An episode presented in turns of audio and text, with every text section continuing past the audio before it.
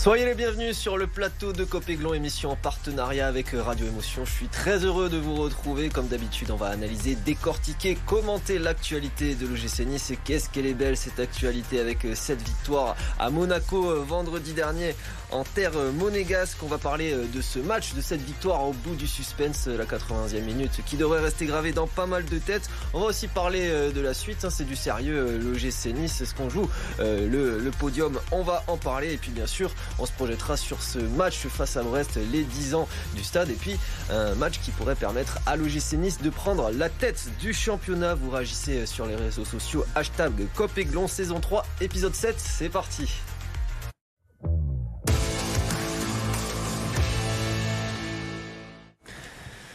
Pour m'accompagner autour de la table, il a un petit peu changé. Euh, pas d'Alric euh, cette semaine. Hein. On lui souhaite euh, une bonne convalescence puisqu'il est malade. Notre ami Alric, c'est Cédric Adam, journaliste à BFM Nice Côte d'Azur, qui le remplace au pied levé. Bah merci Corentin, merci, content d'être là, ça fait plaisir. Comme souvent, Samuel Prosimo, journaliste à Radio Émotion, qui est, qui est avec nous ce soir. Bon, t'as passé un bon week-end, j'imagine. très bon week-end. On est tous un petit peu sur un petit nuage là autour du plateau. Bonsoir Corentin, bonsoir à tous.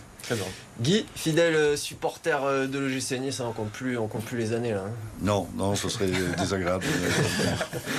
Et puis, euh, je suis très heureux de l'accueillir ce soir, Jérémy Pied, ancien joueur de l'OGC Nice. Merci beaucoup d'être avec nous. Merci à toi, merci, bonsoir tout le monde, je suis très content.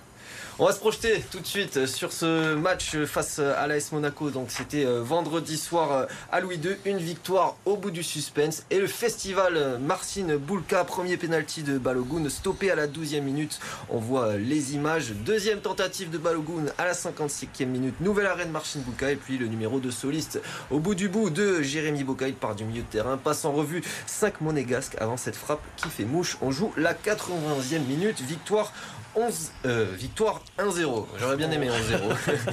bon, Jérémy, on s'est, on s'est régalé. Un, scénario de dingue. La victoire au bout, c'est, difficile de faire mieux pour un, pour un derby. Toi qui en as joué pas mal. C'est clair. C'est, c'est, c'est le scénario, comme, comme vous dites, qui est, qui est, qui est, qui est bien. Qui, des moments difficiles dans le match pour le, pour le GC Nice. Ils ont fait le dos rond. Ils ont réussi à, tactiquement et et mentalement à tenir le bon bout. Et puis, euh, juste avant le coup de sifflet final, réussir à piquer au bon moment. Et c'est voilà, c'est une victoire euh, méritée et qui, qui, leur permet de rester dans ce haut de classement, donc euh, qui va leur donner beaucoup de force pour, pour continuer. Oui. Guy, en tant que, en tant que supporter niçois, c'est aussi ce genre de victoire qui, qui donne du baume au cœur, euh, de la confiance pour la suite de la saison et qui crée aussi une osmose avec les, supporters. On a vu la communion entre les joueurs et le public à la fin du match. C'était beau à voir ça aussi. Ben oui, tout était parfait. Hein. Ça fait 15 jours qu'on est en invitation parce que n'oublions pas qu'avant, il y a eu la belle victoire à Paris aussi.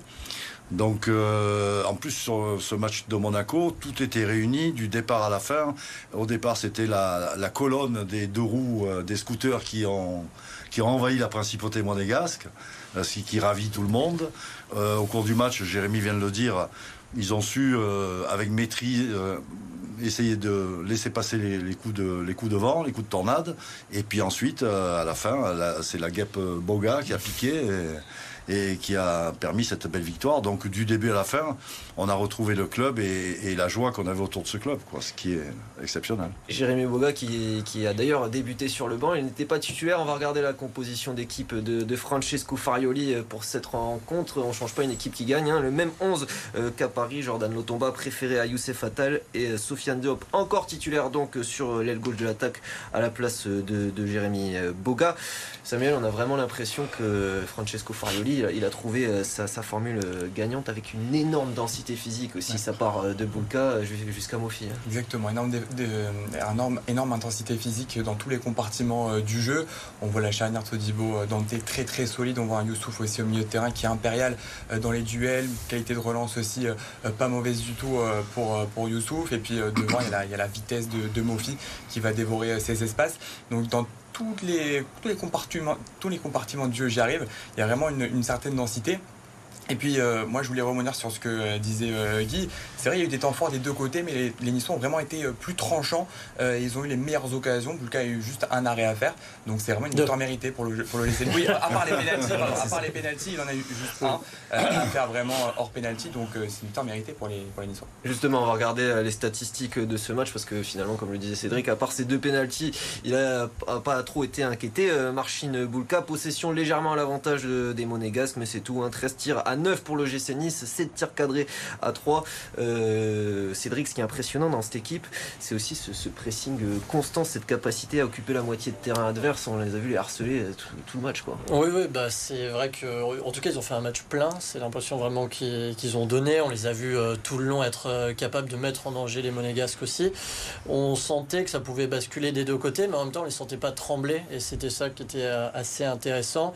Et il y a quand même certains joueurs, on parlait de la défense, mais en plus euh, désormais au milieu de terrain qui je trouve prennent de plus en plus de place, euh, de plus en plus serein. Il y a un équilibre qui s'est créé et, euh, et, ça fonctionne et ça, ça se ressent, ça se voit.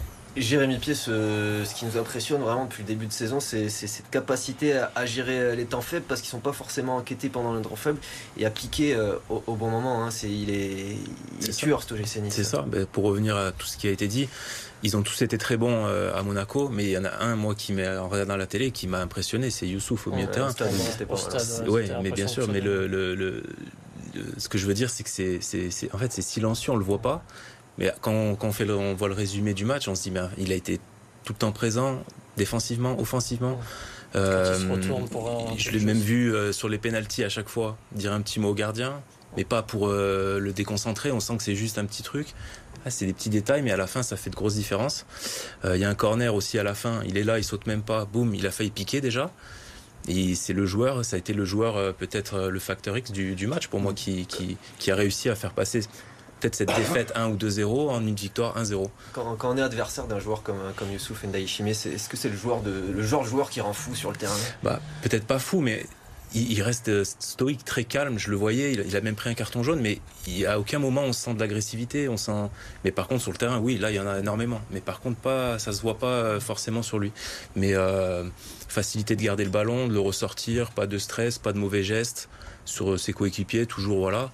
Et ouais, je pense que c'est un élément important du, collectif. Bon, il y en a un qui nous a beaucoup impressionné aussi, hein, c'est bien sûr euh, Marcin euh, Boulka. Cette victoire, elle porte euh, sa marque. Deux pénalties arrêtés, on les a vus tout à l'heure. Une stat, avant de revenir sur cette performance majuscule, elle concerne Folarine Balogun, hein, vous, allez voir pourquoi.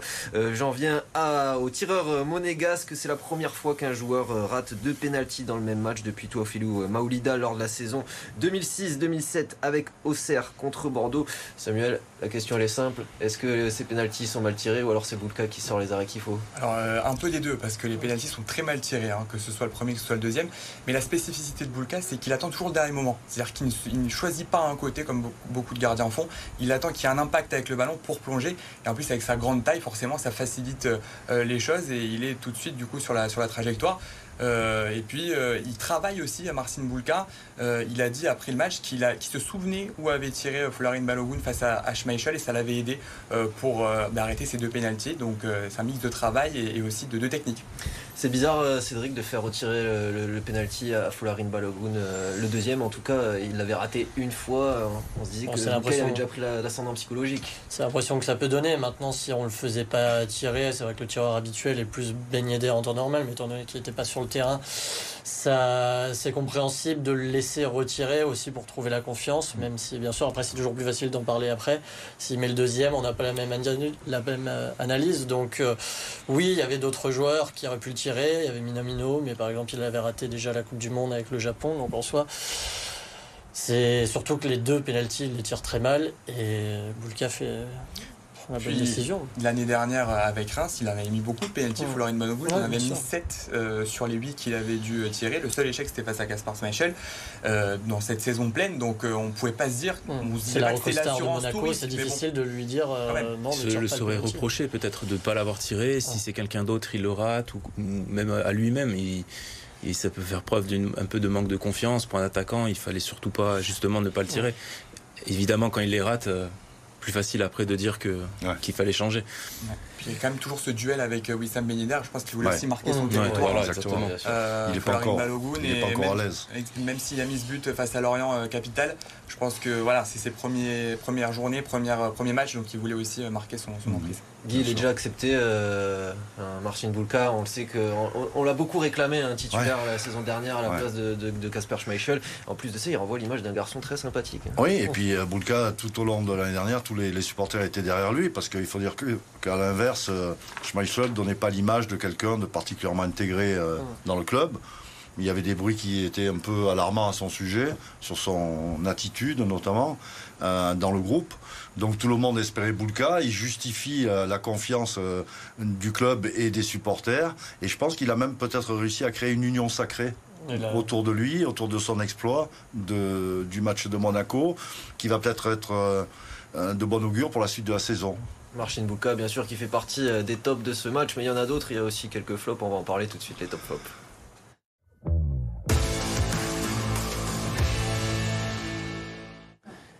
Jérémy, tu nous as parlé de, de Youssouf Est-ce qu'il y en a d'autres euh, qui ressortent des satisfactions ou à, l'inverse des, déceptions dans ce match? Non, mais après, euh, c'est vrai que c'est difficile. Non, c'est toujours plaisant, mais c'est compliqué de sortir des joueurs. Après, il y a Jean-Claire Todibo, il est, il, est, très constant en ce moment. Il est vraiment aussi, aussi au-dessus de la moyenne. Euh, évidemment, Boulka qui, qui, fait les deux arrêts, donc c'est décisif, c'est à noter. Et non, l'attitude, je, remarque surtout que l'attitude de tous les joueurs est exemplaire. Et les joueurs qui rentrent, euh, aussi décisif. Les joueurs qui rentrent, j'ai vu Atal rentrer euh, une minute, mais avec, euh, avec l'envie de tout donner pour 7 minutes. Et hum, quand tout, quand tout le collectif est comme ça, c'est plus difficile à, à battre. Rapidement, Cédric Adam, tes top Moi, j'ai une toute petite déception, mais alors toute petite, il faut vraiment la chercher. C'est euh, encore nos, les ailiers, à la fois euh, Diop et, et Laborde. On a envie de les voir un peu plus capables d'être décisifs. Il y a eu du mieux sur ce match-là, surtout de Diop qui a réussi à se créer quelques occasions, quelques frappes, qui n'étaient pas loin. Mais c'est voilà, si on se dit que demain, si eux aussi arrivent à passer le cap encore au-dessus, là, ça pourrait faire très mal. Moi, j'ai une fausse note aussi. Une autre fausse note pour moi, c'est la, rentrée de Rosario. Qui a, toujours, qui toujours euh, n'a pas vraiment d'impact. Alors Sanson, euh, malgré sa faute, ça marchait bien. Exactement. Moi, j'ai pas vraiment compris le, changement euh, Sanson Rosario. Sanson qui a fait une première mi-temps exceptionnelle, mais comme à son habitude, hein, il joue très juste, toujours très important au milieu de terrain, très précieux. Mais c'est vrai que Rosario, à chaque fois qu'il rentre, il il met pas enfin on le sent pas serein et on le sent pas euh, euh, bah, qui, donne justement ce supplément technique à, l'équipe voire même il perd des ballons et, je pense qu'il va falloir revoir euh, ce, ces changements là un petit peu peut-être à revoir pour Farioli. Bon, Boudaoui qui était absent, c'est peut-être pour ça que, Rosario est rentré. On parlera de la suite euh, du, championnat dans la deuxième partie de Copéglon avec euh, cette, euh, cette rencontre face à Brest dimanche à 15h à l'Alliance Riviera. un match pour la tête du championnat. On se retrouve tout de suite.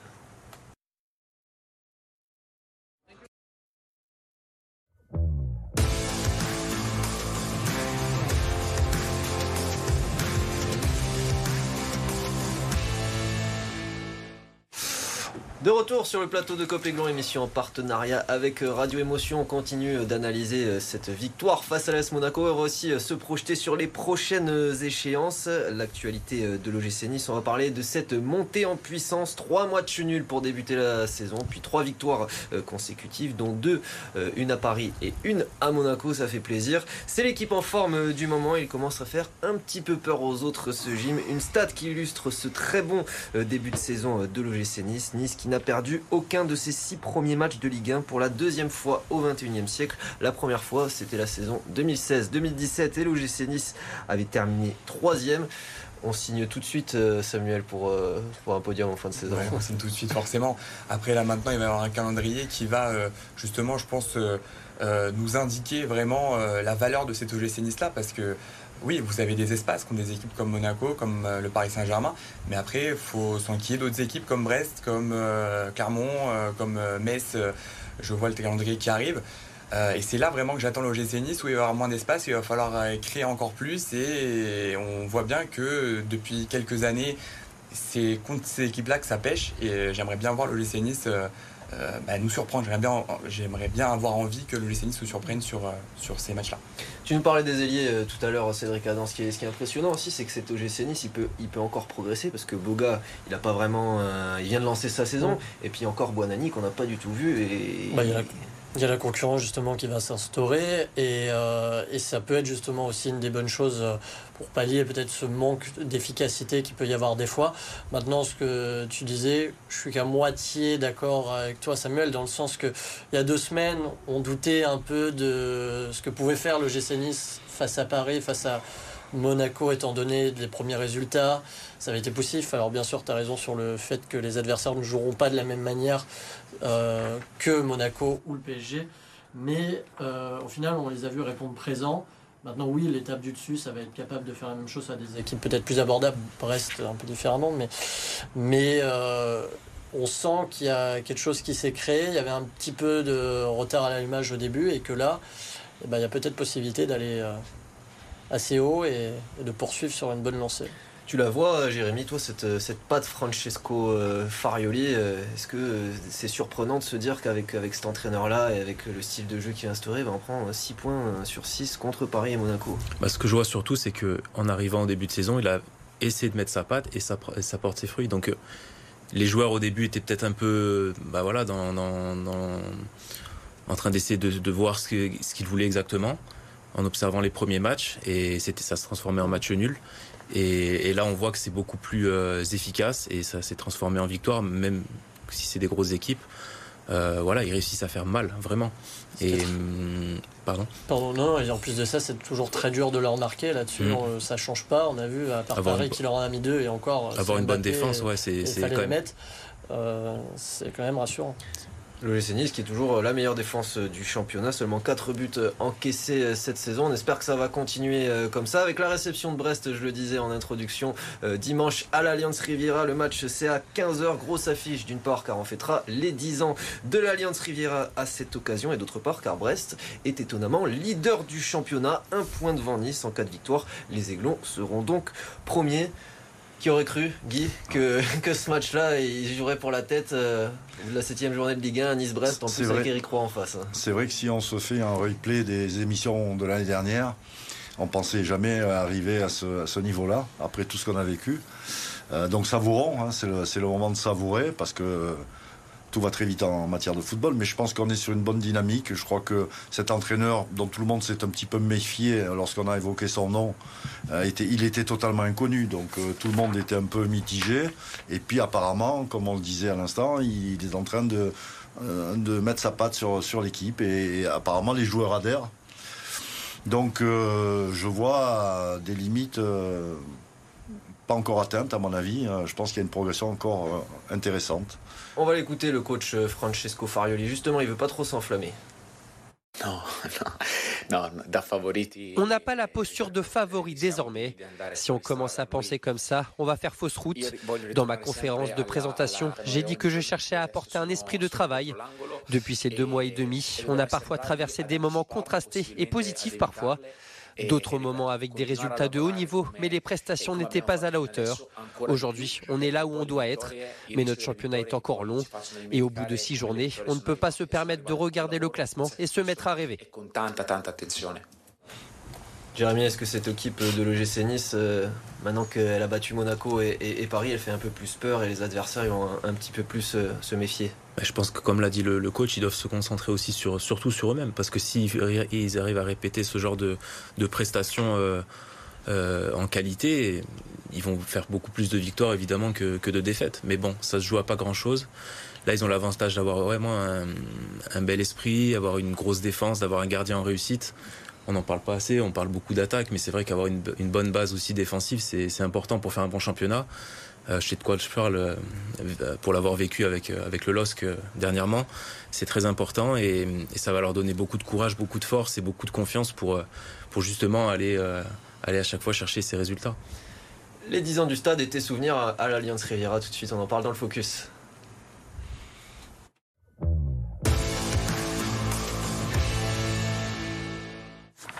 Jérémy Pierre, on rappelle euh, ton parcours euh, à l'OGC Nice, arrivé en, 2012, une année après à Guingamp lors de la saison 2014-2015, puis une dernière année très aboutie, où vous terminez euh, quatrième avec, tous les, coéquipiers.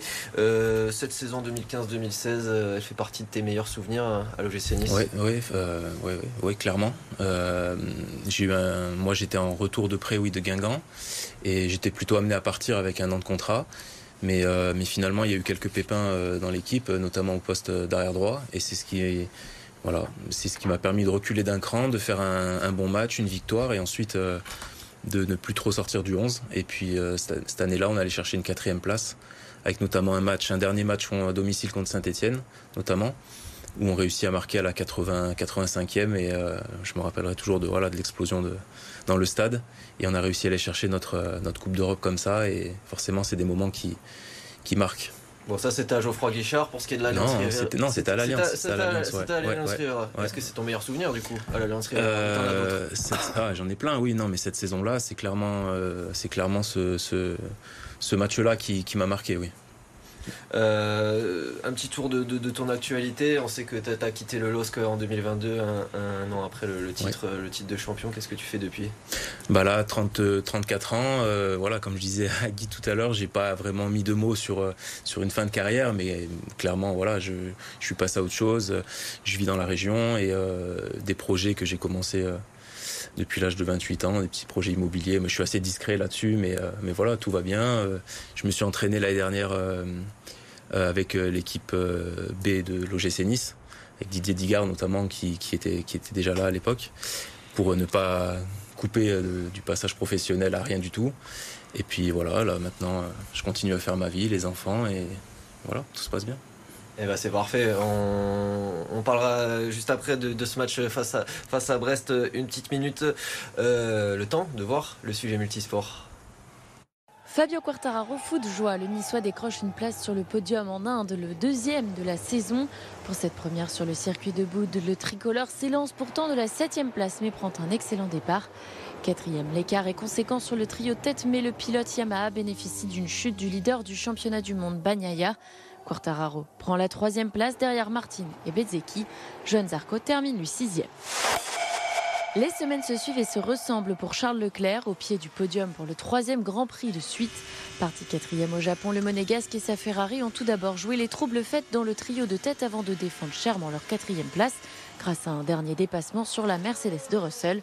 Treizième victoire de la saison pour le double champion du monde Verstappen, intouchable devant les McLaren de Norris et Piastri. Red Bull remporte son sixième titre constructeur. Monaco n'a pas forcé son talent pour battre Chalon hier soir 104 à 68. 36 points d'écart, une performance collective ultra aboutie. Six joueurs ont inscrit plus de 10 points. L'écart s'est creusé progressivement entre les Chalonnais et la Roca Team, passant de 8 à la fin du premier quart-temps à 21 au terme du troisième. Deuxième match, deuxième déplacement et deuxième victoire de la saison pour le champion en titre qui recevra Saint-Quentin demain soir. Et ça tombe dedans parfait.